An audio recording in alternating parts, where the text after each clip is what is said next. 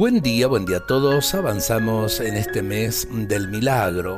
Poner nuestra confianza en el Señor, por eh, terribles que sean las situaciones en este momento. Dios no nos abandona, el Señor del milagro siempre nos protege. Eran jornadas de extravíos y de muchos afanes perdidos, cuando de pronto los abismos fueron duramente sacudidos. Tu rostro rosado y sonriente en colores de angustia se trocó. Postrada al pie del Santísimo, tu plegaria, Virgen en ruego ferviente, mutó. Estos son mis hijos amados, que tu voluntad crucificada legó. No mires sus muchos pecados, contémplalos con ojo de amor.